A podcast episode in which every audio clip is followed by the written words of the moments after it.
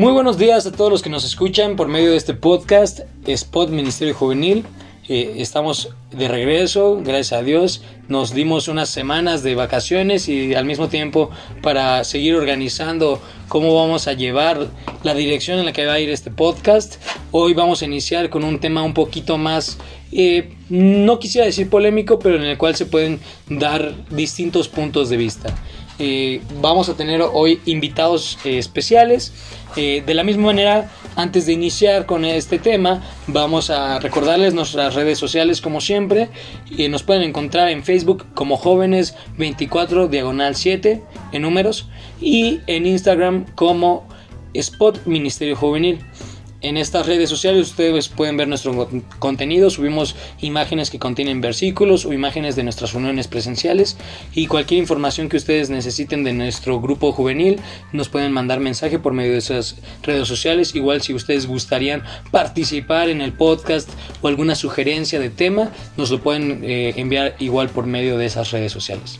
Entonces eh, vamos a dar inicio a esta a, esta introducción más bien y vamos a presentarles a nuestros invitados del día de hoy. Eh, como siempre tenemos a nuestro hermano Johar, eh, parte del equipo de jóvenes. ¿Cómo está querido Johar? Muy bien, ¿cómo están? Espero que estén teniendo una agradable mañana, inicio de semana. Tenemos toda la actitud para poder compartir esta palabra. Espero que sea muy edificante para todos que también a todos nos ayude a comprender lo que estamos haciendo mal y si estamos haciendo algo bien también poder mejorar, porque el que esté limpio debe de limpiarse más. Muchas gracias hermano Johar por esa introducción y ese saludo. También nos hace falta hoy eh, nuestro hermano Marco. Él no pudo asistir el día de hoy, pero sé que en su corazón siempre va a estar querer estar aquí. Les manda un cordial saludo y espera estar la siguiente semana. Eh, igual tenemos de invitados especiales a nuestros hermanos Orlando Núñez y Jaciel o Elusay Arriola. El nombre que ustedes quieran elegir, a él le agrada cualquiera de los dos. Eh, ¿Cómo están? El que quiera saludar primero. Hola, chicos, este, eh, escuchas, radio escuchas, podcast escuchas o como le quieran ustedes identificar. Eh, pues estamos acá de regreso. Yo ya he tenido oportunidad de, haber de haberlos acompañado en un podcast previo. Eh, me da gusto que, uno de nuestros seguidores haya solicitado la invitación para reunirse en el podcast en esta ocasión. Y pues ya nos acomodamos ahí para que pudiera participar del podcast. Eh, en este caso, Jaciel, ¿cómo estás? Yo me siento bien y la verdad me gustó mucho lo del tema que se va a hablar el día de hoy. Si no me equivoco va a ser pues bastante interesante y pues podemos dar distintos distintas opiniones, distintos puntos de, vista. Ok, eh, y bueno, yo como siempre, su servidor, Jonathan Núñez, lo saluda. Gracias por estar aquí. Es un momento para servirse su taza de café. Eh, nos pueden escuchar mientras hacen ejercicio, mientras se van al trabajo, a la escuela o bueno, ahorita en pandemia, pues algunos tal vez ya regresaron a presencial, pero aún así, mientras hacen alguna actividad donde les permita poner atención al podcast, mientras hacen lo otro, pueden estarnos escuchando. Aquí el punto es hablar, sentarnos a la mesa con ustedes y platicar respecto de estos temas que no son de edificación. Entonces, sin más ni menos, el tema del día de hoy es el vivir del cristiano.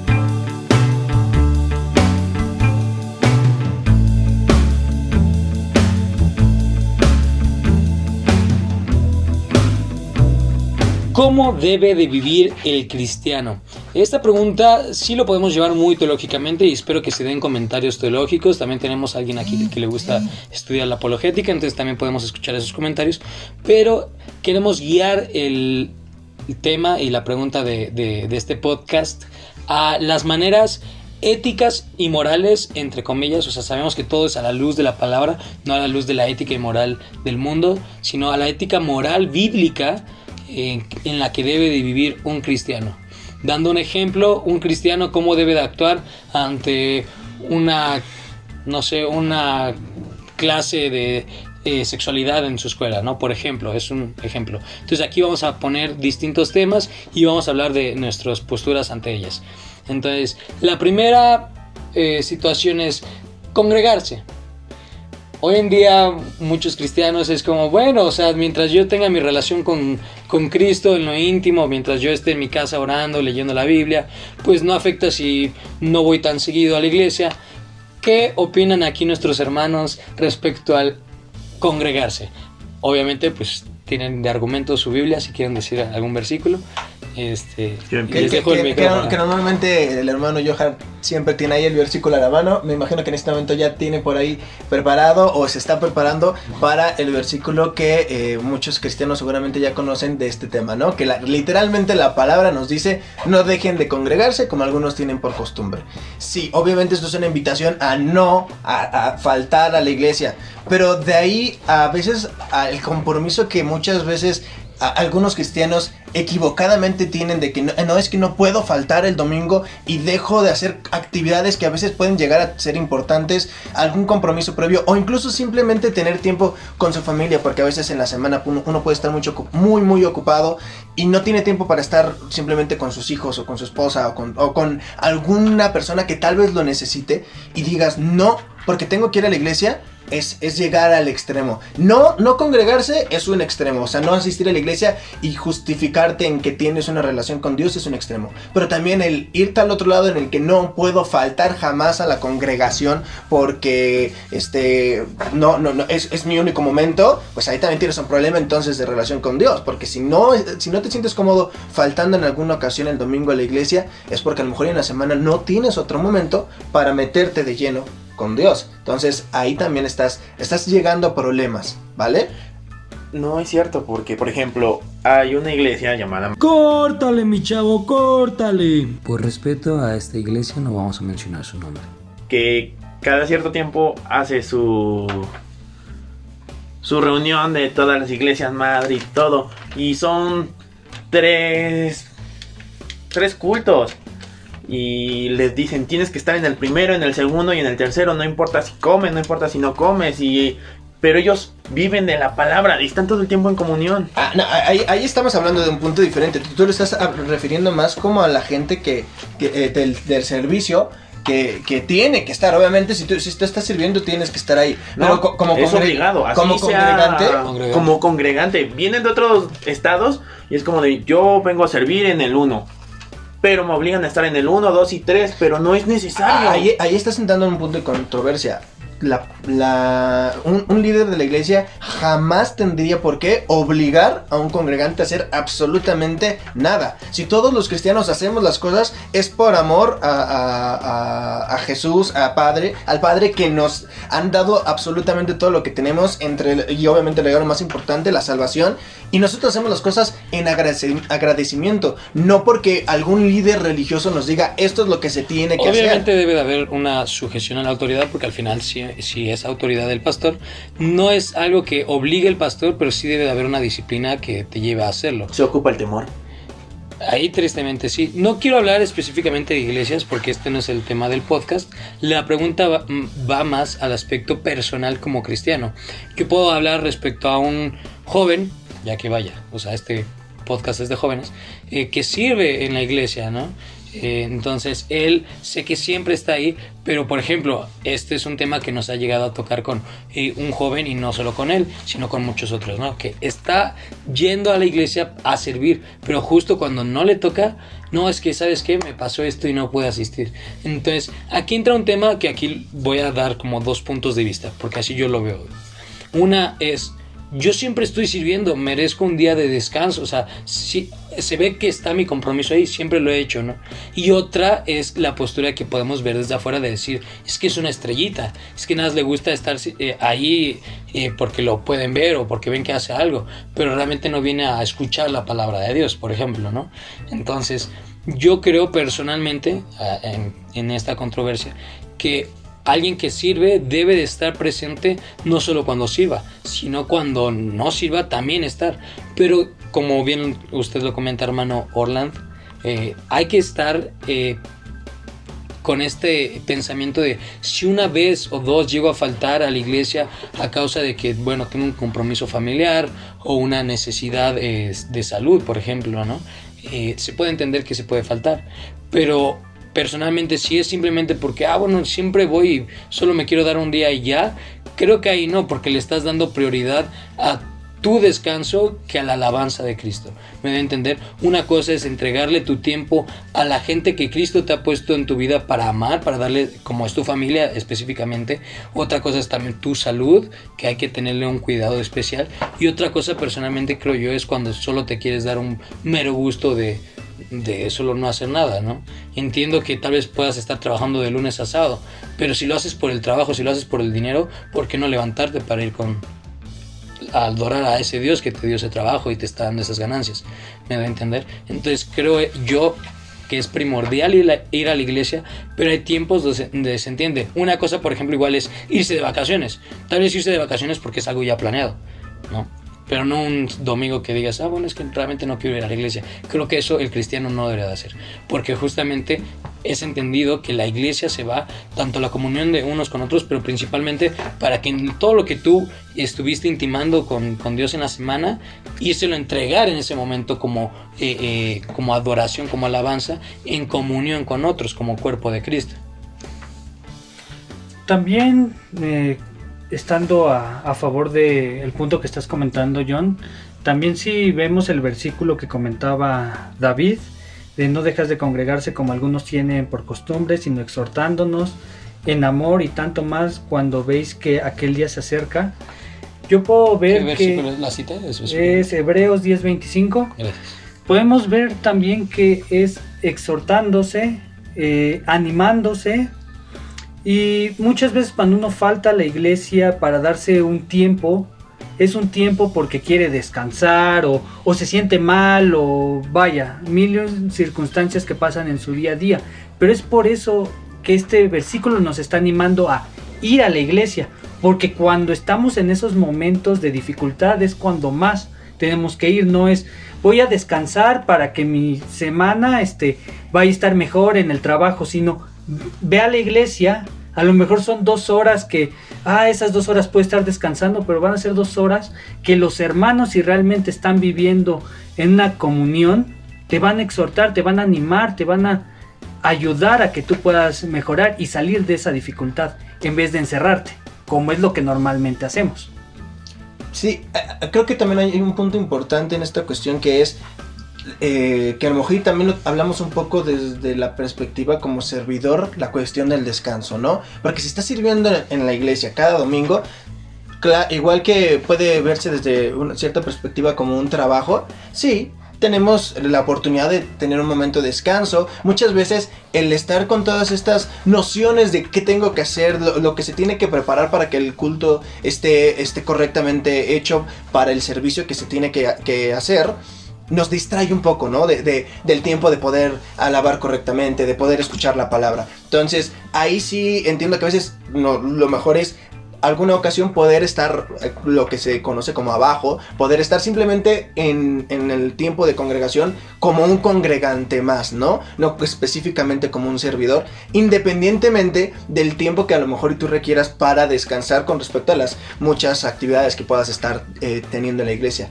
Pero específicamente como congregante exclusivo, que todavía en este momento no está sirviendo, que a lo mejor y por cuestiones también de tiempo no puede hacer otra cosa más que solamente irse a congregar, creo que no siempre va a haber muchas excusas o, justificantes para faltar.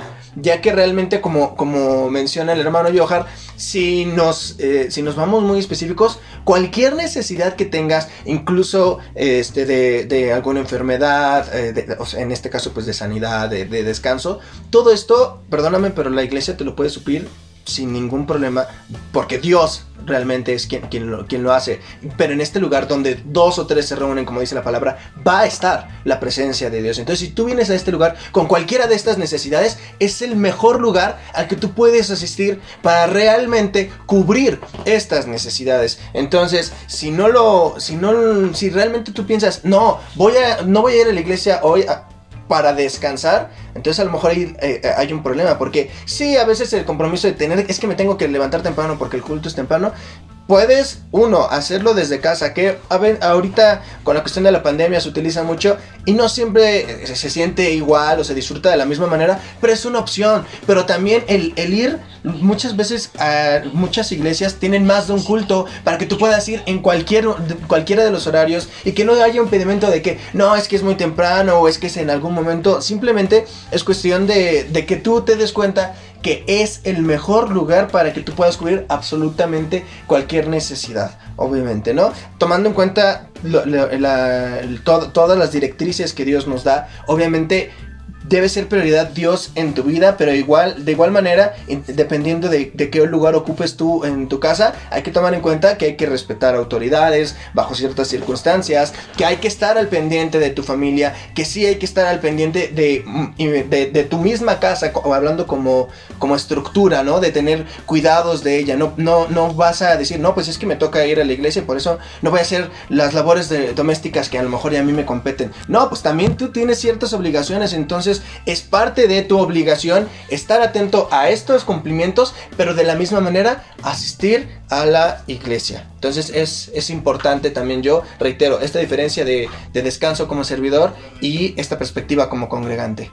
Yo lo pensé en dos puntos. Por ejemplo, alguien que es disciplinado eh, se busca servir para obligarse a sí mismo a ir. Tanto puede ser algo muy laborioso, la alabanza, o algo no tan laborioso, me toca a mí poner y recoger las cosas. Y ahí puede escuchar. Que también está bien difícil, ¿no? si son 200 personas, pues sí. Sí, sí, sí. Pero, pues por lo mismo de, ah, hoy no me toca. Y entonces el cuerpo lo puede llegar a sentir como un descanso. O igual, este, podemos verlo de una forma más bíblica, que podemos ir a la iglesia a descansar, en lo que dice eh, Mateo, ¿sí? ¿Me puedes ayudar, John? Ah, Mateo 11:28 dice, venid a mí todos los que estéis trabajados y cargados y yo os haré descansar. Entonces, esto lo podemos ocupar de reflexión. Muchas veces eh, no es que el culto se haga para una persona, pero está la persona que tiene que estar y esa es la reflexión que puede llegar a tener y eso le puede dar descanso de una u otra forma. Obviamente. El descanso justamente que se menciona en ese pasaje es eh, respecto a la carga espiritual del pecado, o sea, porque el pecado trae una carga de culpa, de condenación eh, y de otros temas. Entonces el descanso que puede dar Dios, eh, justamente está el pasaje donde unos eh, amigos llevan a, a, uno de sus amigos con Jesús en una hamaca que tiran el techo, lo ponen en medio de la gente y Jesús mismo dice, bueno, pues tus pecados te son perdonados y la gente se queja y él dice, bueno, ¿qué es más fácil? Decirle que sus pecados son perdonados o decirle párate y anda porque era paralítico, si no me equivoco. Entonces Jesús hace las dos. Entonces, teniendo este versículo en mente o este pasaje en sí es referente a este punto. O sea, Jesús viene a darte un descanso espiritual, porque la carga espiritual se puede expresar de una manera física incluso. Entonces, para Dios le importa muchísimo más tu descanso espiritual, pero bien, si está en la voluntad de Dios, te puede dar ese descanso físico específicamente. Entonces creo que está muy, muy bien aplicado ese pasaje y no sé si alguien quiera dar un último comentario de este tema para irnos a otro. Pues más bien yo el último comentario, pero para entrar este en, otro tema, sería como bien se mencionó, ¿cómo debe vivir el cristiano? Dijiste algo muy importante cuando mencionabas el, el versículo, John, de cuando vienen los, los hermanos y traen a sus amigos y que Jesús dice que es más fácil este, perdonarlo o decirle levántate. Pero estamos olvidando, estamos viendo ahí una posición que vemos día con día con nuestros hermanos en la iglesia. Juzgamos al, nuevo, juzgamos al que vemos más pecador. Al final todos vemos la paja en el ojo ajeno y no vemos la viga que traemos cargando y es por eso que en Hebreos 13 se nos exhorta a cómo debe vivir un cristiano. Y el primer versículo dice, ámense siempre los unos a los otros como hermanos en Cristo, siendo una misma carne. Ya dejar de ver lo que hace o no hace el otro hermano, sino enfocarte en lo que tú haces y regresando a, al versículo de Hechos, es anímalo, si ves que está cayendo, anímalo, no lo juzgues. Y obviamente también todo esto, esta cuestión del, del amor, también se, la, mejor manera de poder estar tú atento a las necesidades de tu hermano pues es verlo. ¿Dónde lo vas a ver? Asistiendo, ¿no? Este, comunicándote con él, buscándolo a través de llamadas, mensajes. Hoy tenemos infinidades de redes para podernos comunicar con el hermano que tú, ¿sabes qué? A lo mejor y no vas porque hoy quisiste descansar, como lo mencionábamos, pero de todas formas yo quiero saber que estés bien, que todo esté bien. Y la mejor manera de saber cómo está una persona, pues obviamente es directamente y de ex- expresarle este amor que, al que se nos invita, pues es a través del, de, la preocupación y de todo lo que tú le puedas apoyar a un hermano. Es, es la mejor manera en la que tú puedes demostrar el amor que Dios te pide que les tengas. Obviamente no estamos hablando de, de los otros tipos de amor que tiene, tienes con una pareja, pero realmente el interés que le puedas tener a un hermano, la preocupación por sus necesidades, es, es, el, momen- es el mejor momento en el que tú puedes demostrar que realmente ha habido un cambio en tu corazón porque tienes, tienes a Cristo como tu guía principal. Así es. Pues bueno, este, hasta aquí los comentarios de este tema específicamente. Se puede de este tema soltar muchos otros, pero vamos a intentar ir con los otros temas. Y el próximo tema que quiero meter o que queremos platicar aquí es respecto a las redes sociales. El contenido que un cristiano difunde en sus redes sociales, tanto en publicaciones que comparta como tanto que hace uno personalmente, las fotos que pueda subir, los memes que pueda compartir, a las cosas que le puede dar like o cosas así. Porque hoy en día realmente hoy se manejan más las redes sociales que el trato en persona. Entonces puedes conocer, incluso en las empresas ya están teniendo este protocolo de, de contrato. Tenemos un joven en, en nuestro grupo que lo contrataron bajo, o sea, en lugar de currículum, viendo sus redes sociales. Sí, obviamente sabiendo que estudió, etcétera, pero le pidieron sus redes sociales y lo cuestionaron conforme ellas, ¿por qué no subes fotos o por qué subes estas, etcétera, ¿no? Entonces, yo creo que también en un plano cristiano, pues al final se va a ver eh, sus frutos en este tipo de actos, ¿no? ¿Qué enfoque quieren dar? Porque incluso voy a poner un tema personal que yo tengo ahí, eh, o sea, incluso la gente que se las sube viviendo historias de aquí en la alabanza, otra, o sea, estás en la alabanza o estás buscando que te vean en las redes sociales como alabas, ¿no? Por ejemplo. Entonces son ese tipo de temas. ¿Qué cosas subes? Eh, imágenes que una vez compartí en, una reunión de jóvenes respecto a, eh, por ejemplo, para eh, voy a decir así tal cual como dije, para no ser sexista, incluso como, como hombres, o sea, subir una foto sin playera, ¿qué estás intentando dar en- a mostrar, no? Porque mucho es el de la mujer, si el escote, si las piernas, etcétera. Pero bueno, también entra en el aspecto del hombre. Pues por algo estás queriendo enseñar tu, tu torso, tu, tu pecho, tu abdomen, tu espalda, tus brazos, etcétera. ¿Qué estás intentando dar a entender? Los memes a los que les das like, qué tanto es comedia blanca y qué tanto es tantito, como dirían algunos, ¿no? Entonces, ¿ustedes qué opinan? ¿Qué, qué creen que... La que palabra no- también nos dice, de la abundancia del corazón hablará la boca. Significa que lo que tú sientas, lo que tú tienes dentro de ti, de eso vas a, publicar. Muchas, he, visto también eh, imágenes en redes sociales donde la gente dice, yo aquí nada más vengo a compartir memes, eh, esto no es mi vida, no sé qué. Eso es una mentira rotunda. La red social está diseñada, de hecho se le llama mi perfil. Tú, busca, tú reflejas ya sea eh, directa o indirectamente qué es lo que sientes, qué es lo que piensas, qué es lo que tienes dentro de ti a través de tus redes sociales. Entonces, todo lo que tú publiques, aunque tú lo quieras justificar en no, no, o sea, no, refleja realmente quién soy o lo que sea, sí lo hace. Aunque tú pienses que no lo hace, incluso aunque tú creas que no lo hace, en la realidad eso demuestra qué clase de persona eres. Entonces, sí, obviamente, un cristiano debe de saber no solamente conscientemente, inconscientemente tendría que ser, eh, se tendría que ver reflejado que todo está bien en, la, en el área de sus redes sociales. No tendría que ser un suplicio, no tendríamos que vernos limitados a qué compartimos o a qué le damos like. Si realmente dentro de ti está todo bien, si tu relación con el Señor está clara, entonces tus redes sociales también lo van a reflejar sin necesidad de que tú tengas que hacer ningún tipo de modificación. Y el humor negro, por ejemplo, estaba pensando, yo no publico cosas con humor negro, pero cuando yo las veo a mí me dan mucha risa. Entonces, eso, ¿qué tan bueno, qué tan mal? Ahí depende mucho de- del corazón que uno tenga, yo- considero yo. Eh, la reacción que uno puede tener ante una foto primero es, es la instantánea. Primero está la instantánea, la que tú la ves y te da risa, te hace sentir triste, shalala. Luego está la que tú estás dispuesto a hacer, ¿no? La que sea que- la que pongas, ya sea un like, un me encanta, un me divierte o incluso simplemente no reaccionar ante la imagen. Y luego está la de compartirlo ya, ¿no? La de llevarlo allá porque deseo que el resto de, mi, de mis contactos también vean esto.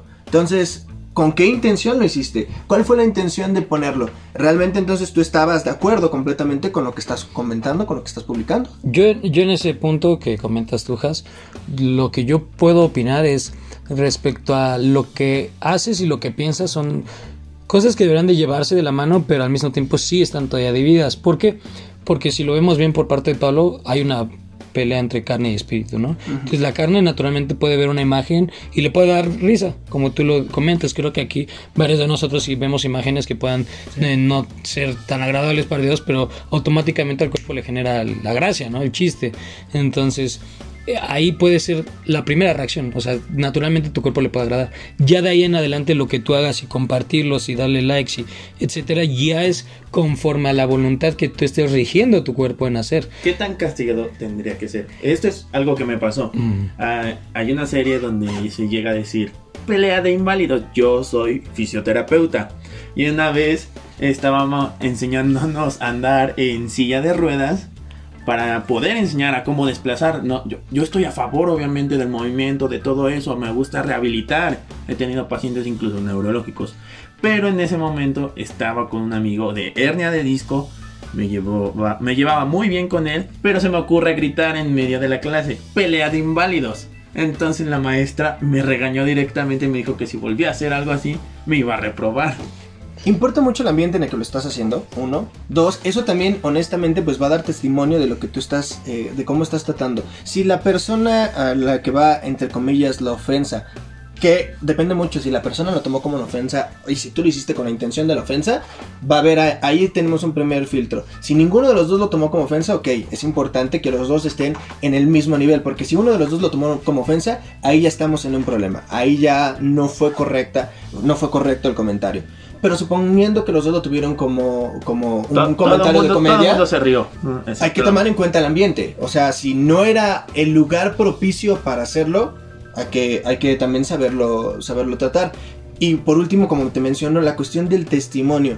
Si esta persona a lo mejor requería en ese momento ese comentario y, y- y le podía servir para hacer amena la situación y que no se sintiera él acomplejado Sí, por el hecho de que realmente él está en, en una situación así, a lo mejor y podía haberlo ayudado, pero si esta persona lo que requería no era un chiste, sino lo que requería era un comentario agradable de, ahora te entiendo, un comentario empático de, ahora entiendo lo que tú sufres y quiero ayudarte. Ah, todo dependerá mucho de qué es lo que el espíritu en ese momento te lleve a tratar con estas, estas personas, con estas circunstancias, en esos momentos. Entonces, la misma palabra nos dice que el espíritu va a ser el que va a hablar a través de nosotros, mientras nosotros estemos preparados adecuadamente para decir las cosas. Entonces, mucho implica qué es lo que tú tengas otra vez dentro de ti. Yo eh, comentar justo este versículo. Es Colosenses 3:23 que dice, y todo lo que hagáis, hacedlo de corazón, como para el Señor y no para los hombres. Y unido a esto, el versículo que nos comentó hace rato nuestro hermano Orland respecto de la abundancia del corazón a la, a la boca. Entonces, si nosotros buscamos como cristianos, justamente de ahí nuestro término, ser como Cristo, o sea, intentemos pensar todo en todo tiempo este tipo de, de situaciones. ¿Cómo actuaría Cristo? O sea, en este aspecto, por ejemplo, tú, Has, que nos comentas que hiciste este chiste porque pues, fue algo normal. No sé cómo lo sintió este joven, pero yo, por ejemplo, soy alguien muy burlón. O sea, entre los jóvenes eh, soy alguien muy burlón, pero siempre es buscar cuidar el corazón del joven, ¿no? O sea, nunca buscar que un chiste sea una ofensa o una burla. Este, en cuanto a que realmente es algo de lo que tú te mofas y no te interesa. Una cosa es hacerlo ameno, que no le dé tanta, tanto peso y que se sienta alguien normal, no alguien acomplejado por su discapacidad, por ejemplo. No, ¿no? no había problema con eso, de hecho le gustaba el humor y de para desplazarlo por toda la escuela yo era quien lo llevaba y pues con todo el gusto del mundo siempre. Y también, bueno, tenemos que ver el otro contexto, el pensamiento de tu profesora. A lo mejor para la profesora, por estar en, en clase y por eh, la forma en la que se tiene que comportar un fisioterapeuta, por eso tuvo esa reacción así. Y ahí fue cómo reaccionaste tú, sería lo más importante al comentario de la profesora. ¿Hubo molestia o entendiste como, ah, bueno, pues estoy en aula de clase y, y pues sí, me tengo que comportar? Me sorprendió más bien el comentario, no creí que fuera tan ofensivo. Pero de hecho esa maestra era... Se veía demasiado relajada. Hasta ese momento fue muy súbito.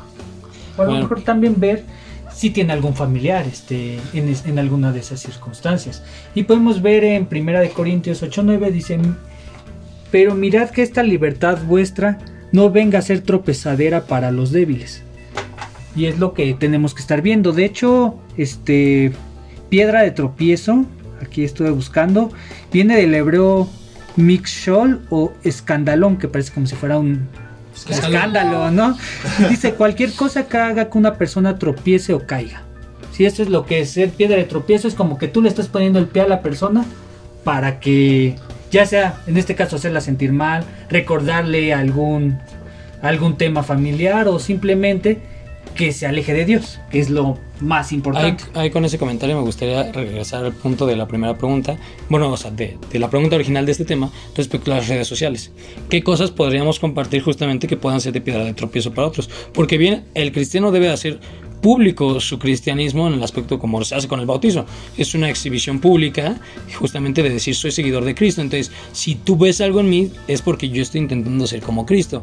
Entonces, todo lo que tú puedas hacer por medio de tus redes sociales, como bien lo comentaba Orland, expresan tu perfil, quién eres tú. Entonces, teniendo esto en mente junto con el versículo que acaba de compartir eh, nuestro hermano Johar, qué cosas pueden ser de piedra de tropiezo para otros en el aspecto de que tal vez lo hagas ser tentado o dos, que crea que es la manera correcta de seguir a Cristo o tres, que vea en ti un mal cristianismo y por lo tanto juzgue a Cristo o a Dios por la culpa en la que eh, en cómo tú actuaste o que compartiste. Eh, yo, por ejemplo, el- regreso al punto de las imágenes, de las fotografías. Y yo comento este punto justamente porque con los jóvenes es muy común. Hoy en día to- todo el tiempo son selfies, son fotos de uno mismo, etcétera, ¿no? Entonces, eh, hoy en día el mensaje del mundo es mucho al aspecto físico, a la belleza, eh, lo importante que es mantener una forma física y todo esto, ¿no? Entonces, hablábamos eh, hace poco. Un familiares y yo respecto a fotos que incluso se dan como arte. Eh, incluso puede ser una foto respecto a el modelaje de enseñar tu cuerpo, eh, que las piernas, que la espalda, todo eso hoy en día el mundo lo ha llamado arte y bueno, no nos vamos a meter en el tema de lo que es arte o no, sino aquí tenemos por ejemplo a un, eh, un fisioterapeuta No que trabaja problema. este cuerpo.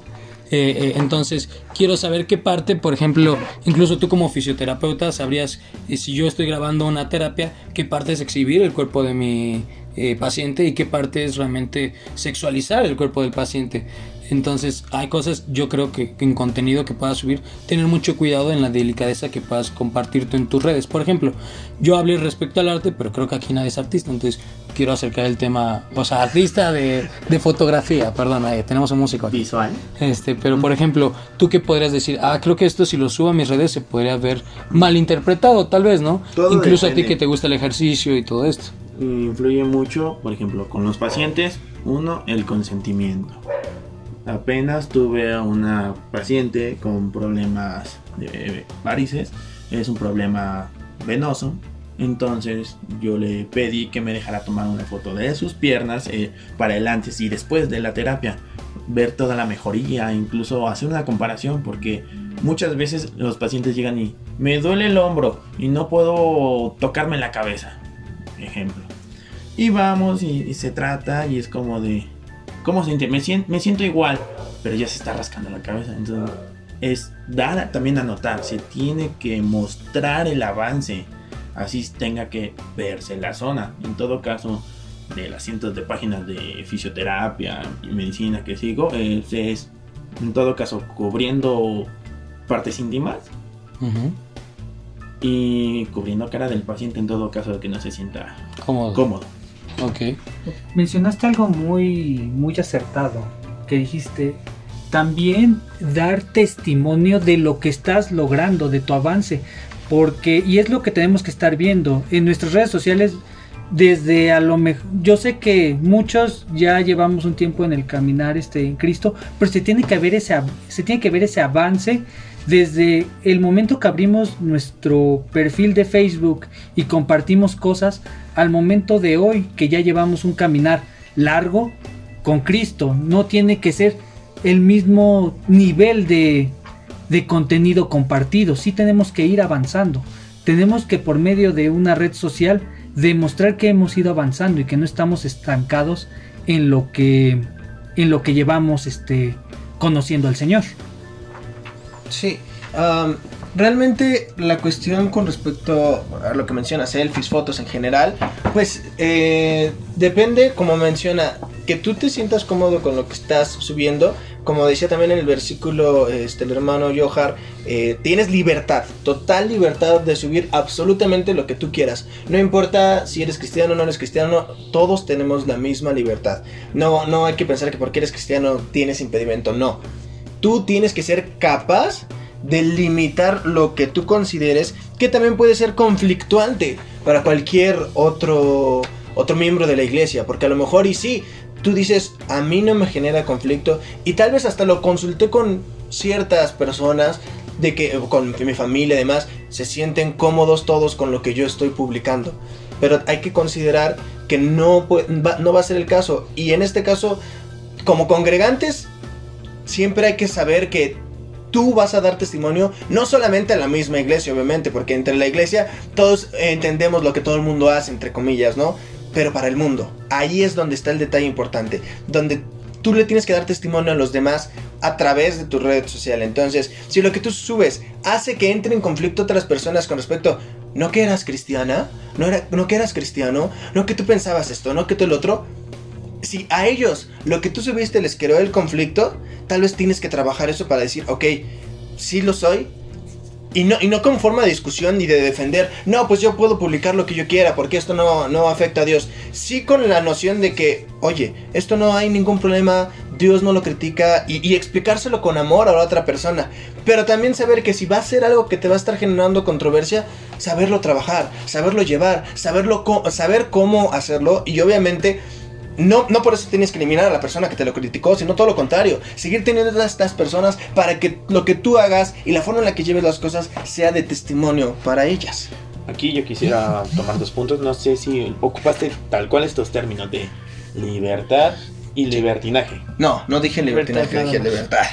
Eh, de ahí, eh, cuando es libertinaje es cuando pues uno se excede, ya va y hace todo. Entonces, pues la libertad es, yo siento, en todo caso, con estos dos términos, que haces todo, pero con, respeto, con moderación. Y otro, con lo de es que me ofende a otra persona. Hoy en día hay cientos de miles de cosas que, que podrían ofender a un grupo o a una persona en específico porque así esa persona lo consideró. Entonces, si nos, ante la escuela, la Biblia y parte de la sociedad no está mal, ¿está mal de todas formas? Obviamente, nuestra guía principal siempre, va, a ser, la, palabra, ¿no? Yo, yo, antes de ese comentario sí me gustaría decir, hace poco tuve un debate con una persona, no voy a decir qué, eh, y bueno, más bien quién, pero fue respecto a este punto que, que se cree mucho el aspecto de la tolerancia. O sea, un mensaje de tolerancia en la iglesia es muy delicado porque la iglesia eh, no, bueno, Cristo mismo no es tolerante al pecado. O sea, eso es lo que quiero aclarar. Dios es misericordioso, da tiempo para arrepentirse. Si hoy Cristo no ha regresado es porque nos sigue dando tiempo para arrepentirnos. Pero no significa que voy a ser tolerante en que sigas eh, teniendo tu vida de pecador. Entonces, no voy a ser tolerante ante contenido como vamos a ser así muy claros. Esto es una red social, por ejemplo, Spotify, eh, en la cual estamos subiendo este contenido. Y puedo aclarar que tenemos, tenemos la libertad, o espero que no nos cancelen este video por decir esto, pero personalmente sabemos que el cristianismo eh, te marca claramente que la homosexualidad u otros derivados son incorrectos. Toda la sexualidad que va fuera que va fuera entre hombre y mujer y en matrimonio este, está incorrecto. Entonces, por ejemplo, si tú compartes algo de la familia original, de cómo debe ser este orden, claro que tal vez un grupo selecto se vaya a enfurecer ante este comentario o esta publicación, pero es porque estás compartiendo la verdad. Todo lo que tú debas de cuidar en cuanto a que no ofenda o no sea de piedra de tropiezo ante alguien más es conforme la palabra te lo muestra. Obviamente incluso Jesús en su tiempo tuvo a lo que hoy en día nosotros llamamos haters. En ese tiempo pues eran esta gente religiosa que eh, se enojaba, los fariseos, este, escribas, etcétera, ¿no? Por la manera en cómo Jesús se expresaba. Y a pesar de que esto era gente que conocía de la palabra, no era alguien que conocía a Dios específicamente. Y lo que Jesús lleva, Él es la misma palabra y Él es Dios mismo. Entonces, este es el punto clave que tenemos que tener cuando compartamos algo. Si lo hacemos, que sea algo que agrade a Dios. A, a nosotros una hermana siempre nos, nos hace este cuestionamiento cuando pensamos o argumentamos algo de una situación. Es, ¿qué haría Jesús? Entonces, creo que este es el mensaje de este podcast. Llegamos a tocar dos temas, pero creo que abarcan mucho, mucho de los temas. Entonces, eh, con esto no, me gustaría cerrar mínimo de mi parte. Todo lo que tú hagas, piensa en qué haría Jesús. ¿Qué haría Jesús si subiría ese contenido? ¿Qué haría Jesús si hay un momento de, donde Él va a compartir? Si, si fuera el predicador del domingo Jesús mismo, ¿faltaría saber a Jesús predicando?